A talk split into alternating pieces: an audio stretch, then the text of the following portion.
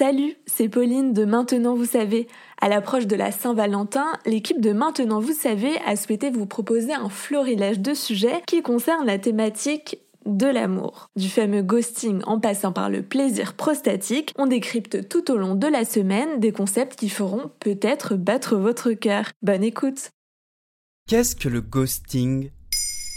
Merci d'avoir posé la question. Le terme ghosting est tiré de l'anglais ghost, qui signifie fantôme. L'équivalent français de ce terme pourrait être l'expression faire le mort ou disparaître sans un mot. Il y aurait des tas de façons plus ou moins justes de définir le ghosting. Selon Wikipédia qui fait remonter l'expression à 2006, cela consiste à mettre fin à une relation en interrompant, sans avertissement ni explication, toute communication. Le dictionnaire en ligne classe ce terme dans la catégorie violence psychologique.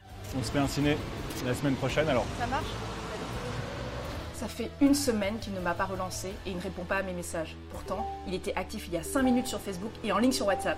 Il arrive parfois, notamment au début d'une relation amoureuse, que l'autre ne réponde plus du jour au lendemain. Ni au SMS, ni aux messages sur Facebook, ni sur WhatsApp, ni au coup de fil plus rien, sans aucune explication. C'est ça, se faire ghoster, être transformé par l'autre en fantôme. Cela peut concerner aussi les relations amicales, familiales ou professionnelles. Mais pourquoi tant de lâcheté? Le ghosting reste un comportement particulièrement inélégant à l'ère de la communication 2.0. Chantal Haid, coach en relation, explique au HuffPost Nous sommes des animaux conçus pour rechercher le plaisir et éviter la douleur. Et cette douleur, certains cherchent à la rendre un peu plus soft. Il y aurait à ce propos un soft ghosting. Il consiste à ne répondre aux différentes sollicitations de quelqu'un que par un smiley dans une conversation WhatsApp ou Messenger, par un pouce en l'air sur Facebook ou encore par un simple cœur sur un message privé Instagram. Cette technique plutôt sournoise permet ainsi de faire comprendre l'air de rien et sans trop d'effort à la personne intéressée que ce n'est pas réciproque. Ça rejoint finalement le ghosting, la radicalité de l'ordinateur. Soit c'est zéro, il n'y a pas de relation, soit c'est un, il y a une relation. Tout l'infini tient entre zéro et un. Le ghoster, c'est d'abord celui qui dit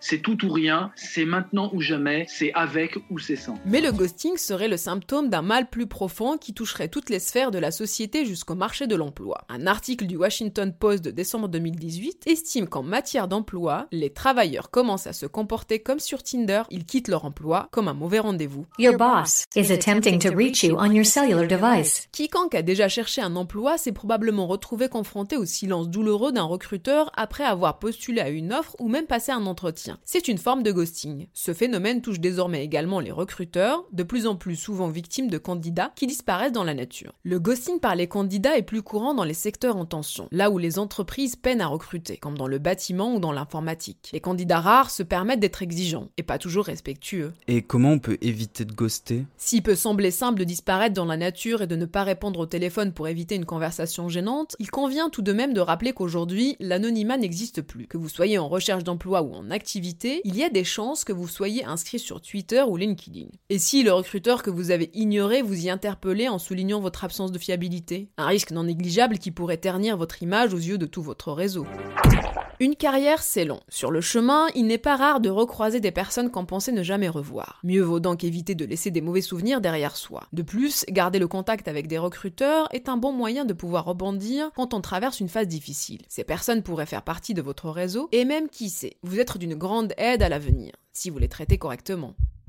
Et la prochaine fois que vous êtes tenté d'avoir recours à cette méthode pour vous débarrasser d'un prétendant, essayez d'être un peu plus explicite, tout en douceur. Vous lui rendrez service. Comme on dit, ne faites pas aux autres ce que vous n'aimeriez pas qu'ils vous fassent. Voilà ce qu'est le ghosting. Maintenant, vous savez. En moins de 3 minutes, nous répondons à votre question. Que voulez-vous savoir? Posez vos questions en commentaire sur toutes les plateformes audio et sur le compte Twitter de Maintenant, vous savez.